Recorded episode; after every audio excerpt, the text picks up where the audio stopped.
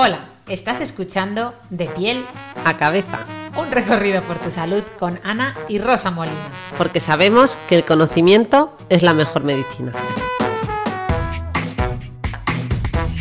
Hola a todos y bienvenidos a la tercera temporada de De piel a cabeza. Hombre, hemos vuelto, nos ha costado, ¿eh? Esto ha sido peor que la cuesta de enero, Ana. Bueno, bueno, siempre cuesta un poquito después de verano arrancar, pero aquí estamos y además esta temporada viene muy potente. Tenemos un episodio hoy con un invitado súper especial porque en este episodio estamos en familia, es reincidente, estamos en familia. Sí, ya que hablar de familia hay que hablar de la patrocinador de hoy, ¿no? Y preguntarnos si tenemos a nuestra familia bien protegida, ¿no? Porque, oye, Ana, ¿tú ya tienes seguro de vida? Totalmente, totalmente, y es nuestro patrocinador de hoy, el seguro de vida Contigo Familia de Nacionales Nederlanden, que evoluciona con nosotros en todo momento. Esto significa que en función de nuestras necesidades lo podemos cancelar, modificar, contratar nuevas coberturas adicionales para estar siempre protegidos. Oye, y además este seguro con Contigo Familia pues nos permite elegir qué hacer en caso de fallecimiento o enfermedad, ¿verdad? Con una amplia gama de coberturas adicionales a nuestra disposición y bueno, pues eh, no tener el futuro de nuestros hijos asegurado, que nuestra familia quede protegida, que podamos pagar nuestras deudas y en definitiva hacer un plan ¿no? personalizado. Ya sabéis, eh, tenéis toda la información que podáis necesitar en el seguro Contigo Familia de Nacional en Nederlanden en nnespaña.es o llamando al 900-300-066. Muchísimas gracias a Contigo Familia de Nacional en Nederlanden, un seguro de vida excepcional por patrocinar este podcast. Y ahora sí, comenzamos. Me lanzo ya. Buenas tardes a todos. Eh, hoy tenemos un episodio muy especial con un invitado muy especial para hablar de brecha de género bueno, brecha de género en depresión. Rosa, matiza un poco que, Bueno, es verdad que me lanzo con estos grandes titulares que parece un clickbait, ¿verdad? brecha de género que ya no se lleva tanto. Pero bueno, vamos a hablar de esas diferencias de la depresión entre hombres y mujeres, ¿no? Las estadísticas apuntan a que a día de hoy la depresión es dos veces, o sea, será el doble eh, o casi el doble en mujeres frente a hombres. Y bueno, queríamos revisar este tema que ya hemos mencionado un poquito de pasada en el podcast, eh, mi hermana y yo, pero hoy traemos a Miguel Álvarez de Mont, que repite. Eh, es, reincidente, es reincidente. Pero eso es porque, porque es, una, es un pedazo de crack que causó sensación el episodio que grabó con nosotras y todo lo que hace en redes, que por cierto, antes de que Rosa le presente, ya os animo a los pocos que no lo, que no, lo conozcáis a que le sigáis en redes porque es espectacular. Bueno, muchas gracias por la invitación, muchas gracias por la introducción. Vamos, muchas gracias a las dos, ¿no? Yo ahora tengo más relación con, Rosa por motivos obvios, ¿no? Porque somos los psiquiatras, pero también me hace mucha ilusión estar contigo, Ana, porque ya sabéis que yo soy un, un follower vuestro, sigo vuestro podcast. Y esto es como cuando alguien te invita a comer a casa, ¿no? O tú invitas a alguien. Tú sabes si le ha gustado lo que le has puesto, si repite. Y yo estoy repitiendo. o sea que estuve encantado. Estuve encantado. Esto es la prueba de fuego. Oye, Miguel, eh, ahora se ha puesto de moda hablar de personas vitamina, pero yo digo eh, que hay también personas impulso y para mí tú eres una persona impulso porque yo estaba atascada en alguna faceta que me apasiona, pero que por motivos de maternidad mm, pues me cuesta y, bueno, hemos encontrado ahí una dinámica muy buena en la que, bueno, pues me has impulsado también tú a, retomar un poquito este campo, ¿verdad?, de la, de la investigación que es tan arduo, tan fascinante, pero al mismo tiempo, ¿verdad?, tan exigente, ¿no? Eso es, ¿no? Yo creo que lo más difícil es entrar, yo creo como tantos campos, ¿no? Yo creo que lo más difícil es entrar en la rueda. Y bueno, ahora afortunadamente llevamos una, una racha buena. La verdad es que 2020 fue un año bastante productivo en términos científicos, 2021 también, y esperemos que 2022, pues bueno, siga a buen ritmo, ¿no? O sea que yo también encantado porque, bueno, de hecho, vamos, ya hemos colaborado en varias publicaciones, pero vienen otras más que están ya ahí fraguándose. de hecho, la publicación, una de las que tenemos, que la, la, dejaremos en las notas del podcast, tiene que ver con este tema, ¿no? Eh, en, esta publicación que es bastante extensa, revisamos las diferencias eh, biológicas, psicológicas, sociales eh, que pueden mediar esas estadísticas en, mm, en cuanto a depresión entre hombres y mujeres. Y bueno, y abordamos otros temas como ¿no? aspectos nutritivos eh, y para que el que esté interesado en profundizar, pues lo, dejaremos accesible.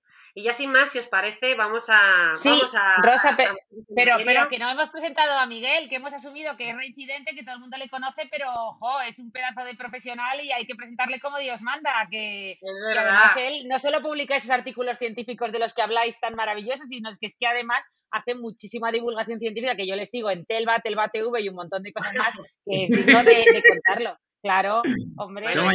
es, psiquiatra, es psiquiatra en el, en el, Hospital Infanta Leonor, ¿no? O sea, es eh, en, el hospital, en, la sanidad pública, además, como ya hemos dicho, es investigador, es docente, profesor, es divulgador, tiene hasta una columna Telva, cuéntanos cómo... Bueno, la columna Telva, oye, ya que ¿Eh? aprovechamos también la aprovecho para darle ahí un espacio a, su, a, esta columna porque así, así tiene más visualizaciones y así tiene más difusión.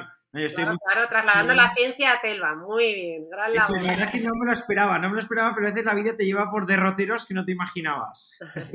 Oye, pues Telva es la revista más leída en, lengua hispana, o sea que de ah, belleza y, salud, o sea, y bienestar, o sea que, que, es, mm. un, es una maravilla estar ahí también, además de todos los lugares donde estás, o sea que bueno, yo tiene una carrera, eh, ¿verdad?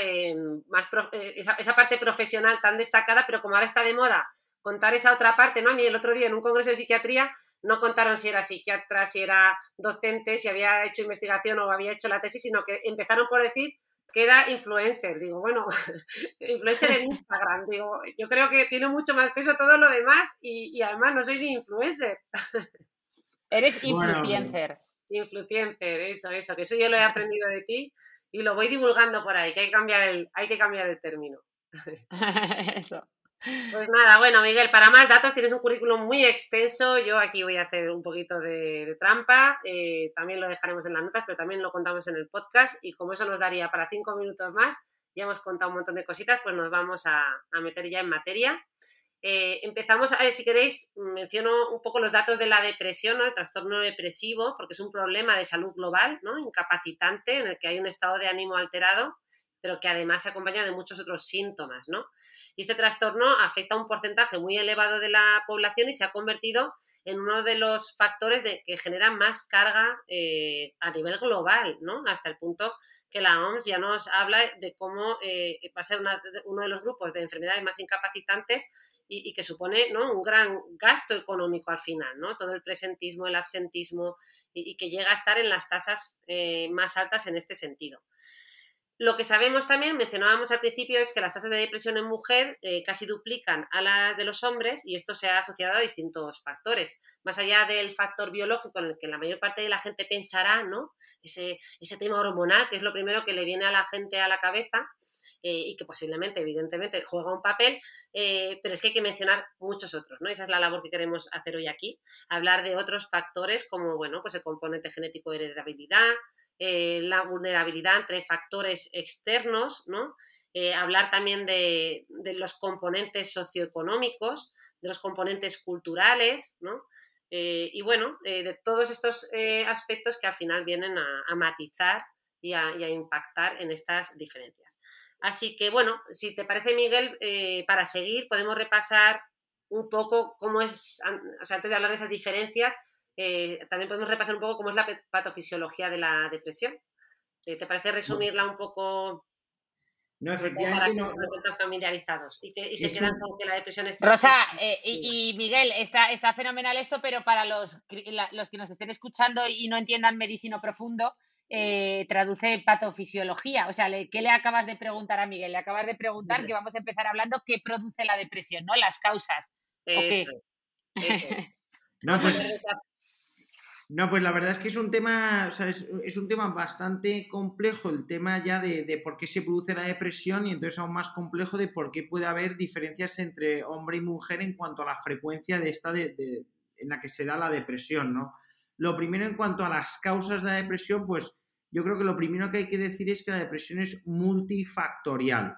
Entonces, son muchos los factores que influyen y, los factores que influyen influyen en, un, en general con bajo peso. Simplemente es la suma de muchos los que te llevan a, sufrir un episodio depresivo. Lo digo porque vamos a repasar varios factores y, y, no hay que quedarse con la copla de que uno de ellos cause depresión, sino que la suma de ellos. Pues hay un claro componente biológico, hay un claro componente biológico que se ve desde un punto de vista genético lo mismo. No es que haya un gen, a día de hoy no conocemos un gen de la depresión, simplemente sabemos que si tú tienes antecedentes familiares de depresión, tú tienes más riesgo de sufrir un episodio depresivo. Y aparte en ocasiones también se da lo que se llama el fenómeno de anticipación, que es que a veces la siguiente generación sufre, sufre el primer episodio depresivo a una edad más temprana que sus padres, ¿no? Su padre o su madre que no sufriese. O sea que hay un componente hereditario, que insisto, no es que se herede, es simplemente un componente hereditario, que si tienes antecedentes en la familia, tienes más riesgo o estás más, más predispuesto a sufrir un episodio depresivo. Tienes más papeleta, yo suelo decir, ¿no? En una familia en la que hay antecedentes depresivos frente a una familia donde no las hay, no es que la vas a desarrollar sí o sí, pero que de luego tienes a lo mejor, no sé, un 10, un 20% de más probabilidad de tenerlo. Eso es. De todas formas, me parece muy interesante esa diferencia que ha establecido Miguel de genético versus hereditario, porque muchos pacientes vienen a consulta, por lo menos en temas de la piel, y a lo mejor les diagnosticas dermatitis atópica y te, y, te dicen, bueno, ¿y cuál es la causa? Y dices, bueno, esto tiene un componente genético y te dicen, ah, ya, ya, ya, pues entonces no, porque en mi familia no hay nadie con esto. No es lo mismo genético que hereditario, es decir, puede haber una mutación espontánea, puede decir que puede ser el primero de, la familia en, el, la, que, que se manifiesta, ¿no? La enfermedad, o sea que, que es muy importante esta diferencia. Mm.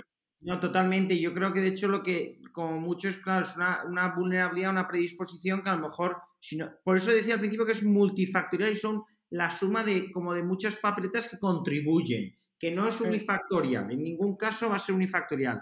Luego también hay, eh, hay también factores que es claramente biológicos porque se ve que también hay una relación con el sistema inmune, también hay una relación hormonal, o digo que también se nota que en el episodio depresivo y eh, otros sistemas de nuestro cuerpo, no solo, no solo el afecto, no solo eh, se afectan. De hecho, una depresión no se puede localizar solo a nivel de cerebro, o sea, es que produce afectaciones, pues incluso a nivel, está muy de moda el eje intestino-cerebro, se está investigando mucho en translocación bacteriana, en microbiota intestinal, o sea, se ve que hay muchos factores que influyen también a nivel, a nivel biológico.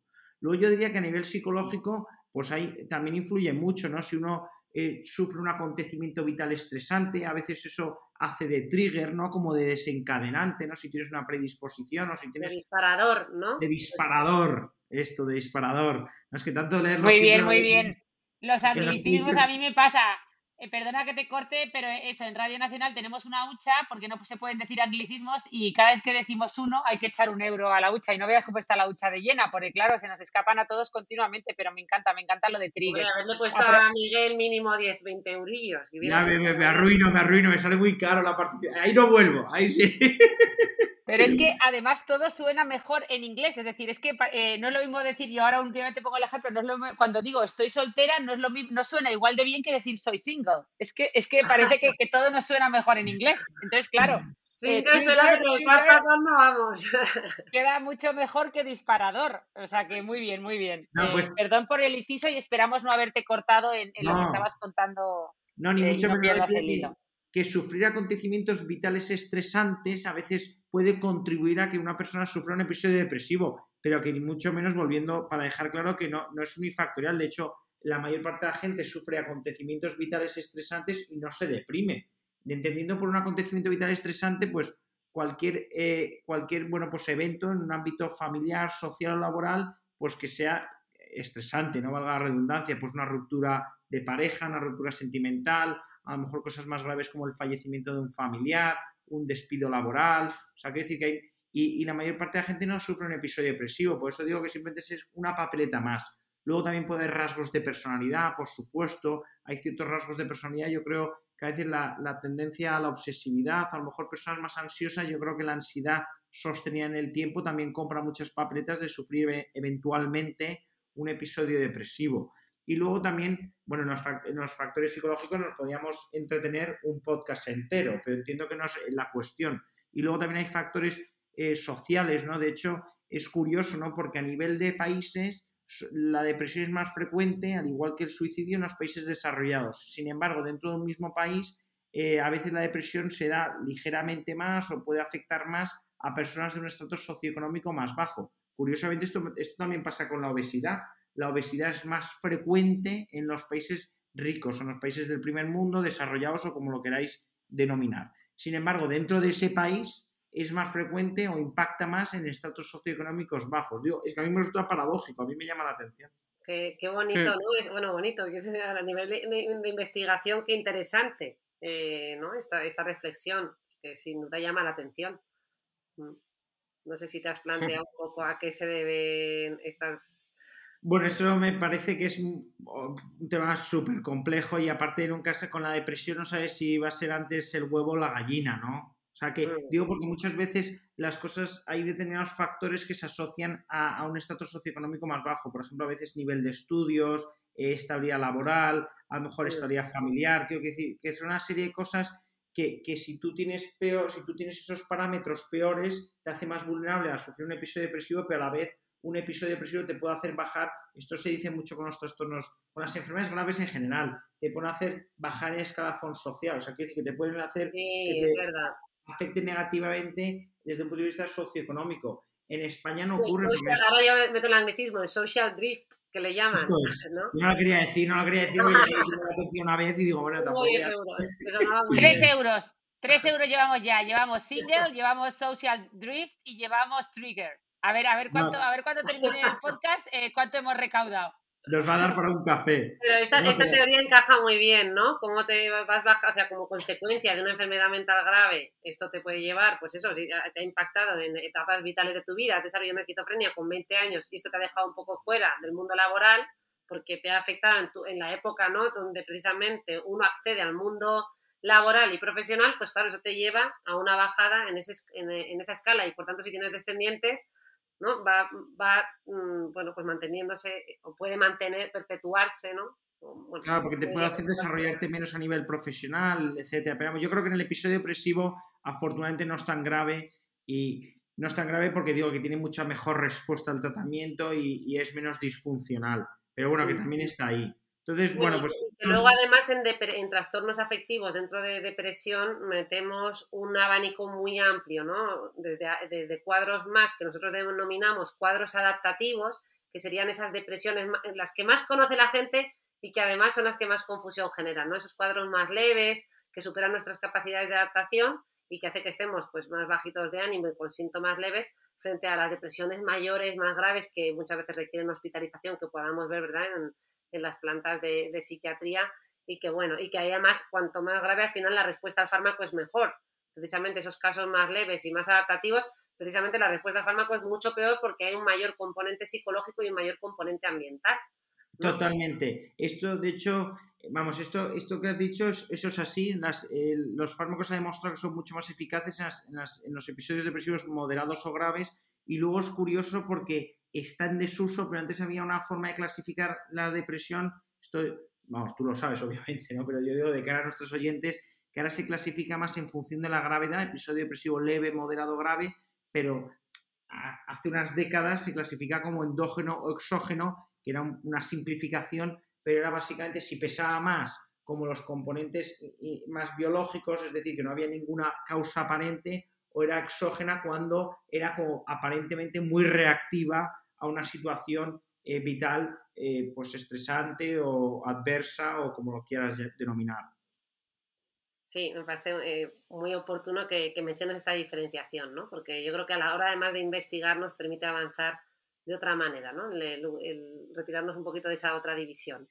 Aunque lo que pasa es que, claro, no es, no es tan fácil luego de cara a investigación, claro, es que una de nuestras, es que me, tiras de la lengua en temas que me gustan, ¿no? Es que una de nuestras líneas de investigación es la depresión y las situaciones más inmunológicas y biológicas en la depresión. Pero claro, no es fácil porque a veces ya el episodio depresivo eh, en sí mismo ya sufres un episodio depresivo que repercute en tu organismo, repercute en tu sistema inmune, repercute también a nivel endocrino. Quiero decir que, que es difícil de discernir qué es antes, muy difícil. Sí, sí, sí. Es que no lo, mira, ya simplemente lo siento, voy a, déjame contar una cosa. Sí que se ha visto que personas con un episodio depresivo, incluso personas simplemente con síntomas que no llegan a tener un episodio depresivo, eh, por ejemplo, personas que se sienten solas, la soledad te hace más vulnerable a las infecciones. Se ha visto que las personas mayores que sufren soledad, que la soledad es una experiencia subjetiva, no quiero decir estar solo, quiero decir tú sentirte solo, sentir soledad, te hace, hace que tengas más resfriados y los resfriados te duran más. Y esto se ha visto, se me ocurren muchos ejemplos de incluso en reacción a vacunas, como en personas con un episodio depresivo, personas que están deprimidas, genera menos, su sistema inmune genera menos reacción a la vacunación. Es que es apasionante lo conectado que está todo. Pero bueno, hablo con la autora de un libro que lo desarrolla a fondo. ¿Qué voy a decir? mente y cuerpo, pero me hubiera encantado desarrollar, bueno, que lo menciono más de pasada, pero todo ese componente social, cultural y que en definitiva nos estás trayendo, ¿no? Eh, porque si es que hay tantos factores, y yo creo que ahí está la dificultad del campo que abordamos nosotros, que es que es tan complejo que no es reducible. Yo creo que a veces escucho que eh, la gente, ¿no? Que habla de, los que, los que hacen el reduccionismo es la gente que habla criticando la psiquiatría cuando dice, no, es que claro, eh, es que la depresión los psiquiatras piensan que es solo una falta de serotonina. Digo, vamos a ver, una cosa es que pongamos fármaco y otra cosa es que pensemos eso. O sea, por supuesto que al revés, es que estamos hablando de, un campo de estudio tan complejo y con tantas variables. Lo que pasa es que el psiquiatra no puede encargarse de todas las variables, ni podemos intervenir ni, ni cambiar las circunstancias eh, sociales de una persona. Tendremos que claro.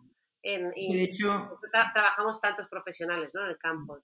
Y yo a veces cuando me preguntan determinadas cosas digo, claro, pero es que yo soy, yo no soy ni economista, ni sociólogo, ni político, yo soy psiquiatra. Entonces yo lo que tengo que hacer es con las herramientas que yo tengo, cómo puedo mejorar la calidad de vida de esta persona que tengo delante, cómo puedo hacer que los mm. síntomas que tiene impacten menos en su vida. O sea, yo cosas estructurales no las puedo cambiar. Claro, eso, no quiere decir que no, que no sepamos que sean importantes y que se tengan que tomar medidas en ese sentido.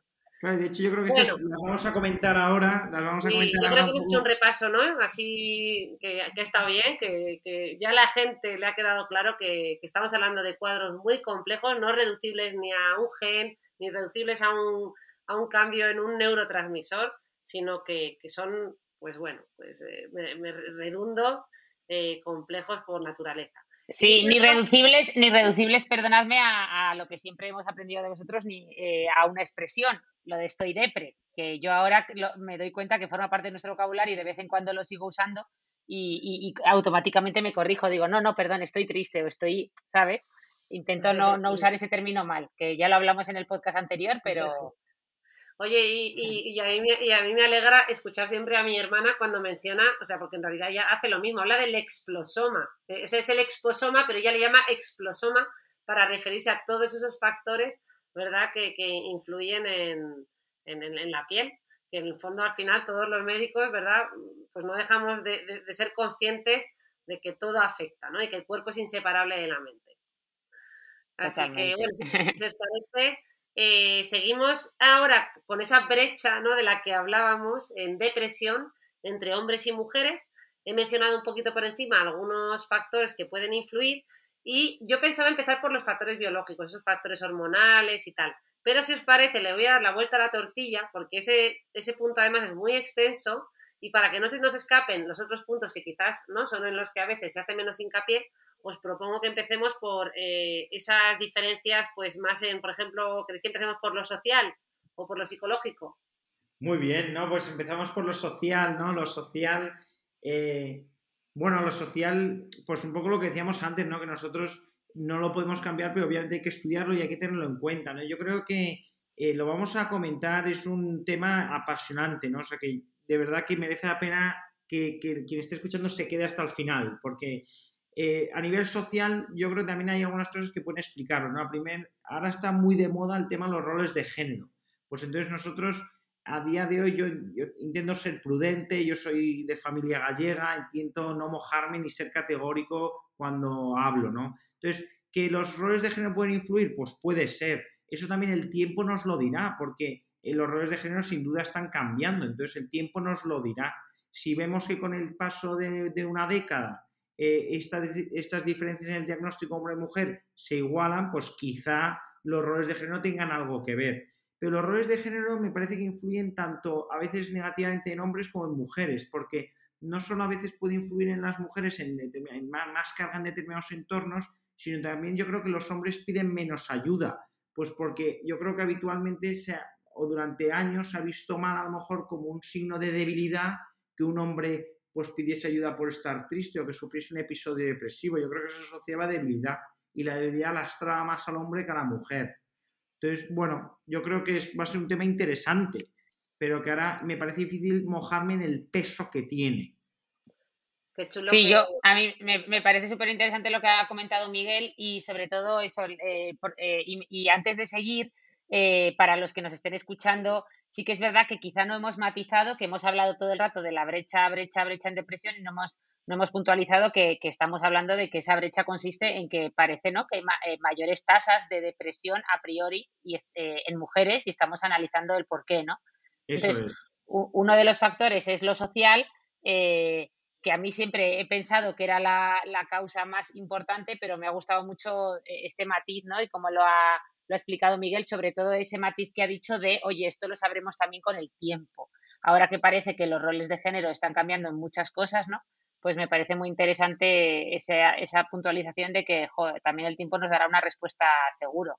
Claro, porque por ejemplo, en la, generación de nuestras abuelas es cierto que en la generación de nuestras abuelas, bueno, quizá yo creo que ahora menos, ¿no? Quizás según el entorno, quiero decir que tampoco, no se puede ser categórico, pero en general hace 40 o 50 años en España, porque tampoco sé dónde nos oyen, ¿no? Yo diría que hace 40 o 50 años en España es verdad que la mujer tendía a ser con más frecuencia ama de casa, entonces es verdad que a lo mejor ante una ruptura sentimental o ante una ruptura matrimonial, eh, eh, pues quedaba más desprotegida, porque si no tenía forma de ganarse la vida o de, eh, de, conseguir medios económicos, pues obviamente era más vulnerable a las rupturas. O a lo mejor también esa esa, ausencia de independencia económica le podía hacer permanecer en una relación que a lo mejor no era satisfactoria. Por eso digo que es cierto que a lo mejor ha podido haber épocas históricas en las que eso haya podido influir. Pero volviendo a lo inicial, un episodio depresivo no es sufrimiento. O sea, el sufrimiento tampoco me gusta, pero hay decir que un episodio depresivo es una enfermedad, es mucho más complejo.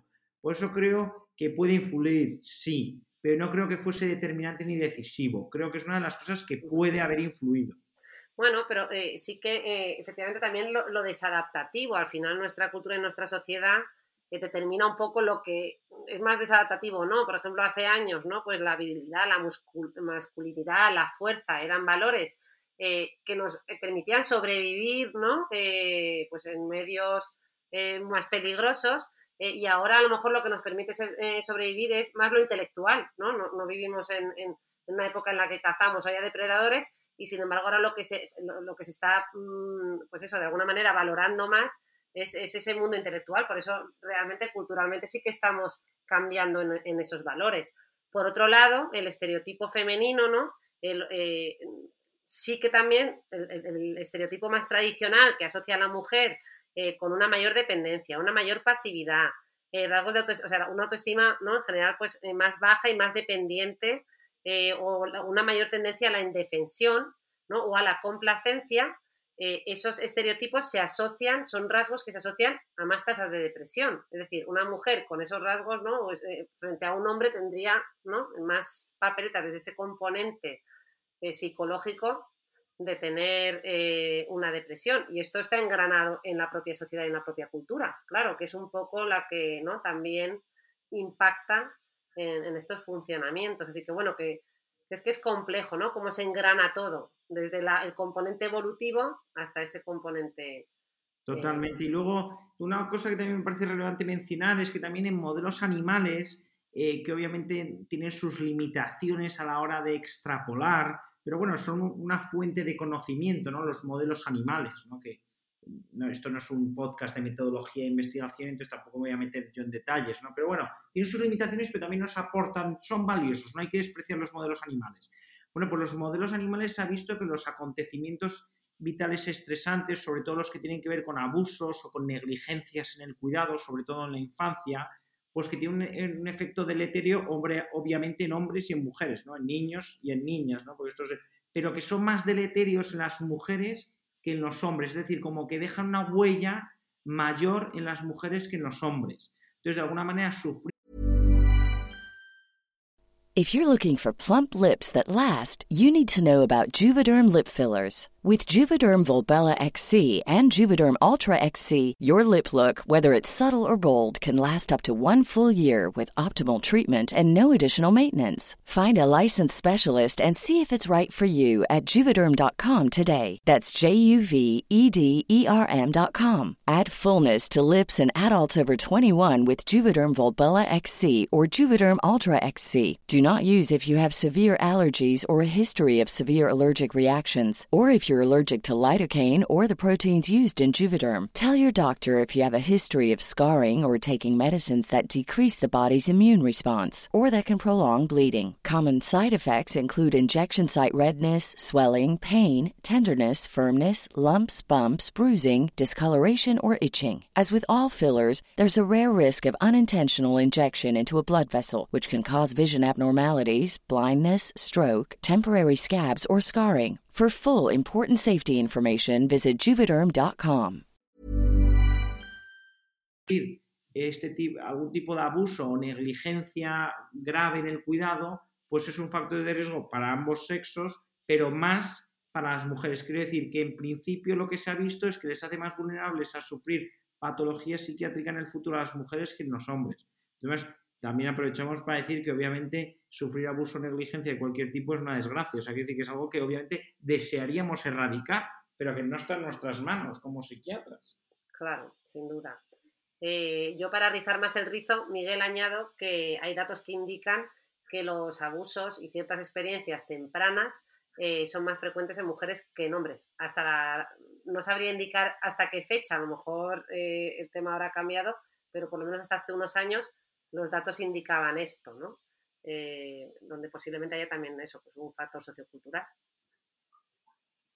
Y luego, pues bueno, luego también influyen un poquito relacionado, ¿no? Pero a nivel psicológico, pero que también tiene que ver con lo social, que no hay que olvidar que nosotros a día de hoy el episodio depresivo lo diagnosticamos con un manual diagnóstico, ¿no? Esto para los que nos estén escuchando, a día de hoy los que imperan, es decir, los que los psiquiatras en general del mundo occidental por lo menos utilizamos son los de la Asociación Americana de Psiquiatría, que se llama DSM, o los de la Organización Mundial de la Salud, que se llama la OMS, bueno, la CIE, perdón, la Clasificación Internacional de Enfermedades. Y lo cierto es que estos sistemas diagnósticos que utilizamos en la actualidad en mi opinión, son más sensibles a recoger o a captar la sintomatología depresiva de la mujer que la del hombre, porque a veces el hombre también tiende a, expresar menos, a ser, digamos, menos florida esa sintomatología. Y luego, aparte, también muchas veces el sufrimiento del hombre lo canaliza más por las adicciones, con y sin sustancia. Tú cuando vas a un grupo de juego patológico, eh, de juego patológico o de dependencia del alcohol, al menos a día de hoy, predominan con claridad los hombres sobre las mujeres. O sea que también el sufrimiento, digamos que, es curioso, ¿no? Vamos, Dios. Se manifiesta de otra manera, ¿no? Eh, ese, matiz, ese, matiz es súper, súper, súper interesante. ¿eh? Me, encanta que, lo, que lo habléis porque es verdad que luego además también tenemos, eh, pues eso, otros especialistas, lo, lo que vosotros llamáis equivalentes depresivos, ¿no? Que muchas veces lo canalizan ni siquiera eh, a través de una consulta con vosotros ni una adicción, sino porque, sino porque acuden a nosotros por, por alopecia o por, o por eh, otro, ¿no? Bueno, que directamente... es la somatización. Hmm. Volviendo un poco a lo social, que a veces conecta con lo psicológico, es que si pensáis hace, al menos hace 10 años, o hace 20 o hace 30, porque a veces las estadísticas, aunque tú las hagas en un momento determinado, recogen una tendencia de, las últimas, de los últimos años, ¿no? Yo creo que al menos hasta hace poco que un hombre bebiese en un bar solo estaba mejor visto a que fuera una mujer. O sea, yo creo que el hecho de un episodio de embriaguez, que bueno, aprovechamos para desaconsejarlo, quiero decir que no me parece algo deseable para nadie, pero yo creo que el hecho, yo creo que será más permisivo con el consumo de tóxicos, o sea, es decir, de alcohol, cocaína, lo que fuese, de cannabis, en los hombres que en las mujeres, lo cual yo creo que a veces le ha jugado una mala pasada a los hombres, porque les ha hecho tontear más, y exponerse más.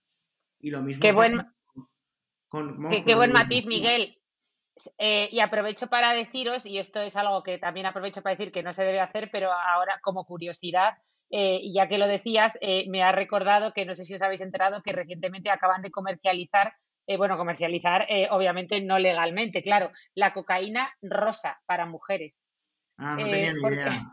Pues, pues eh, tiene, La primicia en este podcast, para muchos claro, Claro, es, algo muy reciente y me ha recordado por lo que decía Miguel. Digo, tiene WhatsApp que para que las mujeres consuman cocaína, que no debes en ningún caso ahora, eh, eh, Lo, vendan de esa manera como, oye, la cocaína rosa, a la cual le han puesto un nombre así muy chic, para que, para que, ¿no? Pues, un poco por eso, o sea, me ha recordado mucho porque llevas toda la razón, o sea, está, siempre ha estado mejor visto en hombres, esa imagen que tú decías de un, un hombre solo bebiendo en un bar, pues eh, yo creo que siempre se ha tolerado mejor con su carajillo por las mañanas que quizá una mujer, ¿no? entonces, eh, este, esto que contáis de las adicciones, de cómo lo canalizan en los diferentes géneros o cómo ha sido hasta ahora, me parece, vamos, impresionante, muy interesante.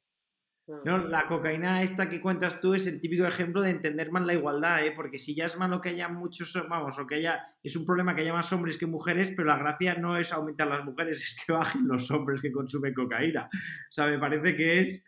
Eh, sí, sí, es como, es, es, como, vamos, ¿cómo podemos empeorar la situación? Pues vamos hacia atrás en vez de ir hacia adelante. O sea, muy, muy buen batín porque eh, no consumen suficiente cocaína las mujeres, pues vamos a, poner la rosa, vamos a ponerla con purpurina, lo que sea, para que tú te crees. O sea, nada, nada, desde aquí un llamamiento a que la cocaína rosa es exactamente igual de mala para nuestra salud que la cocaína blanca o, o como sea, ¿vale? Muy bien, oye, y, os cuento que hemos ido haciendo spoiler en realidad también del siguiente bloque, que eran los factores psicológicos, que ya hemos adelantado algunos, pero... Bueno, es que es verdad que están un poco, es que están un poco entremezclados, ¿no? A veces tampoco eso es tan fácil la distinción, pero bueno, así ya entrando, entrando, en temas eh, más psicológicos, lo, lo, cierto, digo, porque me imagino que esto tendrá aquí cabida, ¿no? En este apartado, es que, por ejemplo, volviendo a lo de las diferencias hombre-mujeres, que en, el suicidio, que el suicidio es una cosa muy compleja, porque el suicidio se puede llegar eh, por distintas patologías, a veces sin patología, sin diagnóstico ninguna patología, pero desde luego que los episodios depresivos contribuyen de alguna manera en un porcentaje a esas tasas de suicidio. Y lo cierto es que las tasas de suicidio lo que nos dicen es que el, suicidio consumado es más frecuente en los hombres. Y también yo ahí, es, es, complejo, pero también uno los, sabemos que una de las principales, uno de los factores de riesgo para el suicidio es una enfermedad mental no tratada. Entonces, digamos que hay también esa, esa dificultad, o a lo mejor ese no, no que, que, haya hombres que no quieran o que no se atrevan o que sientan vergüenza por pedir ayuda, al final también les penaliza. O sea, lo que quiero decir es que a veces también la, eh, hay más depresión en las mujeres o hay más diagnóstico de depresión en la mujer, que no es lo mismo. Es un matiz, no sé si... No, sí, sí, yo creo que lo hemos captado bien, ¿no? Que, al final eh, la depresión es uno de los diagnósticos que viene a engrosar, o sea, es una de las principales causas de suicidio, aunque como bien has dicho, el suicidio se puede, eh, puede eh, ¿no? asociarse a otros trastornos mentales o ni siquiera a, a, no tener un trastorno, pero desde luego la depresión juega un papel muy importante. Y luego hemos dicho que la depresión es más frecuente en mujeres que en varones, pero sin embargo los que hacen, o sea, los que realmente llegan a consumar el suicidio son más hombres que mujeres. Y al mismo tiempo hemos dicho que los hombres consultan menos, van menos al psiquiatra, consultan menos y por tanto también reciben menos tratamiento, sabiendo que ese tratamiento nos ayuda a prevenir la depresión y por tanto el suicidio, ¿no? Sería un poco es que, De hecho, ahora que has sacado el tema, pues lo estoy revisando, vamos, en un paper, así en un artículo, paper es otro, otro anglicismo, pero bueno, en otro artículo que leí... Cuatro pues euros. Cuatro, cuatro llevamos. Y... se veía que la prescripción de antidepresivos es aproximadamente, depende de la serie, depende del estudio, pero más o menos entre, entre un 15 y un 20% en las mujeres, mientras que la prescripción de antidepresivos en los hombres no llegaba al 10%, estaba en torno al 8%. Entonces, dices, es que también reciben menos tratamiento. Por eso decía, la, yo me preguntaba a mí mismo si la depresión es más frecuente en las mujeres o si la depresión se diagnostica más en las mujeres, que es un mm. matiz diferencial. Eso es. Qué bueno, qué bueno. Oye, y hablando de tratamientos, no solo psicofarmacológicos, sino también psicoterapéuticos. Totalmente, totalmente. en la práctica clínica eh, mm, lo vemos, ¿no? Casi yo me, no lo sé, o sea, a datos de ciencia, de ciencia eh, no sé si esa diferencia aumenta con la psicoterapia, pero mi impresión como profesional clínica es que, luego, el hombre, en caso de tratarse, prefiere mil veces el fármaco a la terapia. O sea, la terapia es como a mí no me hables de terapia, tú dame a mí algo. O sea, en caso de que acepten algo o que realmente lleguen a pedir ayuda, ¿verdad? Es más, o sea, ese sesgo o esa, esa brecha es mayor para la psicoterapia que para el fármaco. Porque yo creo que sigue, sobre todo a lo mejor en, en varones de 50 años o más, yo creo que sigue eh, predominando esa idea como de debilidad mal interpretada, como diciendo, ¿cómo me voy a abrir yo a alguien? Quiero decir, si eso es como, quedó fatal. Creo que, creo que todavía esta idea o este concepto, en mi opinión equivocado, todavía campa sus anchas en, en, personas de más de 50 años. Sí, pues coincido, coincido en esa opinión yo también, Miguel. Y luego también una cosa que es verdad que afecta más a las mujeres que a los hombres son los trastornos de la conducta alimentaria, que eso obviamente no es el tema, pero sí que es el tema y lo traigo a colación porque de alguna manera eh, los trastornos de la conducta alimentaria sí que son un factor de riesgo para sufrir un episodio depresivo. Y eso sí que al menos a día de hoy afecta claramente más a las mujeres. Y también, y eso es una cosa que estamos ahora tú y yo estudiando, ¿no? unos, artículos que tenemos ahí en el horno, eh, sí que, bueno, pues lo hemos visto, ¿no? Nosotros en en el, estudio que estábamos acabando de escribir, porque, hombre, aprovecho para decir que cada artículo tiene mucho trabajo detrás, ¿no? Entonces, bueno, pues sí que se ha visto que, entre los usuarios de Instagram, los, las mujeres, que es verdad que además fueron mucho más que los hombres que los que participaron en el estudio, pero que las mujeres en general tenían mayor insatisfacción con su imagen corporal, menor autoestima y mayor tendencia a la comparación física. O sea que de alguna manera estos rasgos, o estas, eh, la autoestima, la comparación física, la satisfacción con la imagen corporal, pues es una de las cosas que también digamos que son papeletas para desarrollar un episodio depresivo, ¿no? Yo creo que la autoestima juega un papel, la satisfacción contigo mismo a nivel intelectual, pero también a nivel físico también, la tendencia a compararte, ¿no? Porque, digamos, mina la moral de cualquiera. Entonces, yo creo que compras papeletas para sufrir un episodio depresivo, que, insisto, son papeletas, no es causal, no es causa-efecto. Lo digo por si alguien quiere simplificar, pues no se puede. Total, total. Y detrás hay un factor cultural importante, ¿no? En todo, en todo esto, que, también pues habría que medir.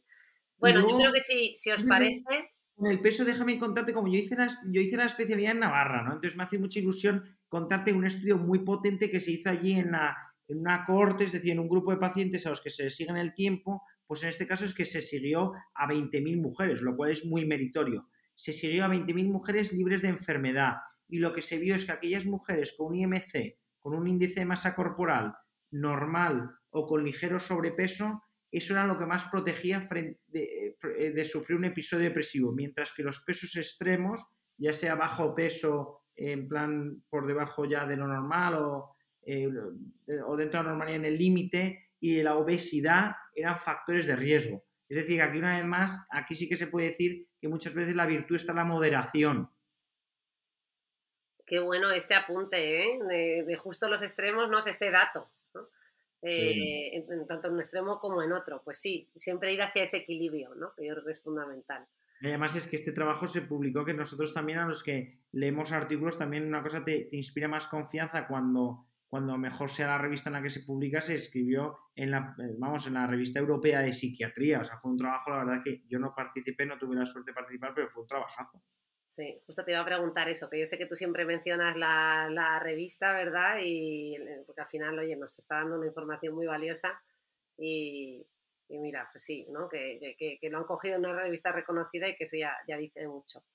Eh, bueno, yo creo que para acabar con el tercer bloque, si queréis nos vamos a esos componentes biológicos sin profundizar así mucho en detalles, eh, pero bueno, que es ¿no? innegable que hay ese componente que decíamos que puede ser una parte heredable, eh, y otra asociada a periodos claves de, la vida de la mujer, como pues puede ser eh, la menopausia, el, posparto y, otros. Eh, así que, ¿por dónde empezamos? Bueno, pues yo creo que a, nivel biológico, pues lo primero mencionar lo que decíamos antes, ¿no? Que hay un componente heredable que, que, en el que parece que es mayor en la mujer que en el hombre. Entonces, eso sería una pequeña contribución. Y después un poco lo que tú decías, ¿no? Yo creo que que hay determinados momentos del, ciclo de vida de una mujer, como son el, parto, como son la menopausia, pues que son, momentos un poco de, vamos, que, puede ser, puede suponer para algunas mujeres un, momento de riesgo para sufrir un episodio depresivo. Por ejemplo, la depresión postparto, pero vamos, luego, vamos, hay que mandar un mensaje de tranquilidad, porque la mayoría de las mujeres, la inmensa mayoría, no sufren ninguna depresión postparto, la inmensa mayoría a lo mejor un maternity blues, pero bueno, hay que reconocer que no hay ese momento de vulnerabilidad postparto. 5 euros, 5 euros con lo de maternity blues, A mi hermana la veo que no, que digo, qué raro que no, haya dicho. Que yo me he callado, me he callado porque es que tengo que reconocer que lo de maternity blues me encanta, me parece, o sea, eh, eh, la terminología. Eh, es que de hecho no hay traducción, ¿no? Para maternity Claro, es que ¿cómo traduces el maternity blues? Yo creo que ese nunca se ha traducido. No, yo creo, vamos, yo sé, yo ni me pues, que siempre se usa así. Se usa así. Que por cierto, aprovechamos para matizar, que eso yo creo que es muy útil para las mujeres, las que vayan a dar a luz, las que han dado a luz, que el maternity blues es un periodo que consideramos ah, normal, de que se da hasta en un 75%, 70-75% de las mujeres tras el parto, que puede durar entre 10 y 15 días habitualmente, en las que uno se puede notar pues más inestable, con más bajo ánimo, sin que yo llegue a constituir una depresión posparto, ¿no? Eso eh, es. afortunadamente la depresión postparto se da, bueno, pues depende de la serie una vez más, pero que viene a ser un 10% como mucho. O sea, quiere decir que la depresión postparto, que es una entidad seria, pues y yo creo sinceramente que menos. Mi experiencia sinceramente es que menos, ¿eh? Estaremos mm. hablando de, un 5%. Sí, sí, eh, es frecuente. de, las, de, las, de las que tienen maternity blues, creo que era además esta estadística. por eso digo. que... es todavía menor. Claro, pero, digo que aún así, aunque sea una, es un pequeño porcentaje de mujeres, en los hombres es cero. Yo, vamos, yo no, vamos, a lo mejor hay alguno, pero que en general ningún hombre se deprime, no sufre ninguna depresión post-paternidad, digamos. Entonces, y luego la menopausia en el hombre es más, como es más, más paulatina, es una cosa más progresiva, pues tampoco tenemos ese momento de perimenopausia que también es de cierta vulnerabilidad. Y después luego no hay que olvidar que en el ciclo, en el, eh, bueno, pues el ciclo menstrual de una mujer, pues a veces puede haber alteraciones, pues por ejemplo, hipermenorrea. O la hipermenorrea te puede llevar a tener una anemia ferropénica, que eso simula un episodio depresivo. Quiere decir que no lo es. Hipermenorrea, para los que no están familiarizados con nuestros términos, que a nosotros nos parece ya como una obviedad, pero yo creo que habrá gente que no sepa lo que es una hipermenorrea. Bueno, pues estas menstruaciones que, bueno, esto, yo no, no somos ginecólogos aquí ninguno de los tres, pero vamos, que es un concepto tan, tan extendido en la medicina bueno, pues son esas menstruaciones de muchos días y sobre todo muy abundantes. Entonces a veces pueden llevar a perder hierro, entonces a tener una anemia ferropénica, una anemia por déficit de hierro, que, eso afortunadamente tiene un tratamiento sencillo, digo, de suplementos. Pero si no te lo diagnostican, pues está unos meses, pues en el que te sientes como muy, se siente una mujer muy cansada, como muy débil. Entonces, claro, cuando estás muy cansado te apetece hacer menos cosas, eh, las disfrutas menos, a pesar de que duermes bien, tienes la sensación de sueño no reparador. Entonces, claro, esos son puede ocurrir, puede simular un episodio depresivo, pero insisto, no lo es. De hecho, el tratamiento no son antidepresivos, el tratamiento es suplementación, vamos, corregir ese déficit de hierro. Nada, nada, muy bien, muy bien. Es que le he quitado el rol a mi hermana, que veo que está muy callada, y digo, voy a, voy a decirlo yo, que, que, me extraña que no lo haya mencionado. me, he sentido súper me he sentido súper orgullosa porque es que, eh, Miguel, yo siempre hago esa, ese, ese, rol ¿no? de policía del medicino profundo, como yo le llamo a nuestros tecnicismos, y, y, y, siempre le hago eso a mi hermana. Entonces, ver, ahora me he sentido como esa madre que ve que sus, que sus churumbeles han aprendido y entonces ahora ella diciéndote a ti, oye, Miguel, vamos a, ver qué significa esto de hipermenorrea, me ha hecho mucha ilusión. Pues, soy, tu, churumbel en el mundo de la divulgación. Eso es, eso es. Ah, qué va. Pero Yo sé que a mí Rosa me ha contado que tú tiraste el carro. No, no, pero ya sabes que yo siempre digo que mi hermana es la menor de las dos, es la más pequeña, yo tengo más edad cronológica, pero en edad mental ella es la mayor claramente. Entonces estamos ahí muy compensados. Aquí lo hice entre broma y broma, pero la realidad es que todo el mundo dice, tú eres la, tú eres la mayor, ¿no? Todo el mundo me dice, tú eres la mayor. Claro, físicamente, claro, físicamente además. No, no, hombre, hombre, a ver si me dedico a la belleza, a la medicina estética, dermatología, etcétera, eh, pues tendré que por lo menos parecer un poco más joven a nivel físico. Pero bueno, bueno pues estamos... Yo trato del podcast. Yo le hacía terapia a mi hermana y mi hermana me ponía retoques. Pero bueno, bueno, no, no sé yo, ¿eh? La grabamos a distancia directamente, ya ni nos vemos. No, pues, pues bueno, al final es verdad. Y luego en el ciclo menstrual, pues bueno, algunas mujeres tienen lo que se llama, bueno, el síndrome premenstrual, ¿no? Que, que obviamente no es un episodio de depresión ni mucho menos, pero que bueno, que puede hacer, pues bueno, pues que, que puede, puede hacer una pequeña contribución. Quiero decir que hay, obviamente, esos factores hormonales que, pueden influir. De hecho, yo creo que las... El síndrome premenstrual en su versión grave, que para algunas mujeres que eh, son la excepción, ¿no? Eh, más que la regla, por supuesto, dentro de ese síndrome premenstrual, que es lo que se conoce ahora como el trastorno disfórico premenstrual, ¿no? Que, Eso es. a su vez sí que viene a contribuir más a esas tasas de depresión, más que simplemente el, el síndrome premenstrual a seca, sino ese ya lo que, lo que um, entenderíamos como un cuadro, que el, trastorno disfórico premenstrual incluye, además de los síntomas habituales que puedan tener eh, a nivel eh, físico ¿no? Eh, las pacientes, como el hinchazón, la sensibilidad en los senos, ¿no? los cambios en la alimentación en el sueño, además los síntomas se acompañan de tristeza, desesperanza, ¿no? apatía, irritabilidad, mayor tensión, ¿no? más inestabilidad emocional y esto, pues, eh, bueno, pues se repite con un patrón en cada ciclo del mes, unos días antes y, después de, la menstruación. Claro, entonces, pues bueno, eh, todo, vamos, que, es que también a nivel biológico tenemos algunas diferencias, de hecho, pero esto también se ve en otras enfermedades. Por ejemplo, las enfermedades autoinmunes son más frecuentes en la mujer que en el hombre. En general, vamos, yo de, sistema inmune, yo, pues bueno, de lo que estudia la depresión, de lo que estudiamos en nuestra línea de investigación, pero yo recuerdo la facultad creo que de las enfermedades reumatológicas, salvo la espondilitis anquilosante, en general, en general, todas las demás creo recordar que eran más frecuentes en la mujer. Tampoco quiero yo aquí patinar, pues que es el recuerdo claro que tengo. Sí, y luego también tú que has mencionado la microbiota, eh, se han visto diferencias en la microbiota entre hombres y mujeres, que a su vez, pues a lo mejor también vienen a contribuir. Claro, o sea, ahí a mí me gusta que, cuanto más avanzamos y más sabemos, más nos liamos, porque yo creo que cada vez tenemos más datos, pero más datos de más cosas, con lo cual ese, ese, ese, ese, cuadro es, ¿no? Pues complejísimo, parece un cuadro de Dalí, abstracto y...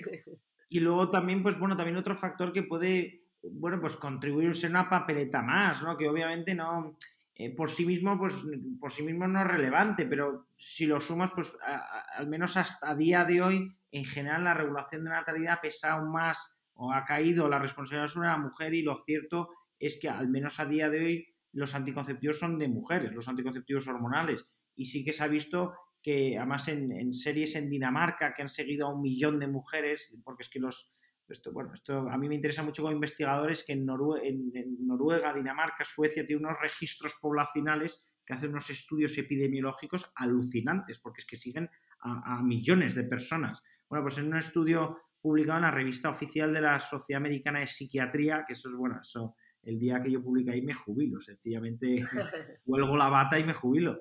Te digo que un estudio que publican ahí unos daneses se vio como los anticonceptivos hormonales, pues bueno, pues te, tienen cierto riesgo, eh, como tantas otras medicaciones, ¿no? pero que también pueden contribuir a un episodio depresivo. Veamos que esto también hay otras medicaciones como por ejemplo los beta bloqueantes, ¿no? que sirven mucho para regular la tensión arterial o la insuficiencia cardíaca, pero como estamos en el tema de diferencias hombre-mujer.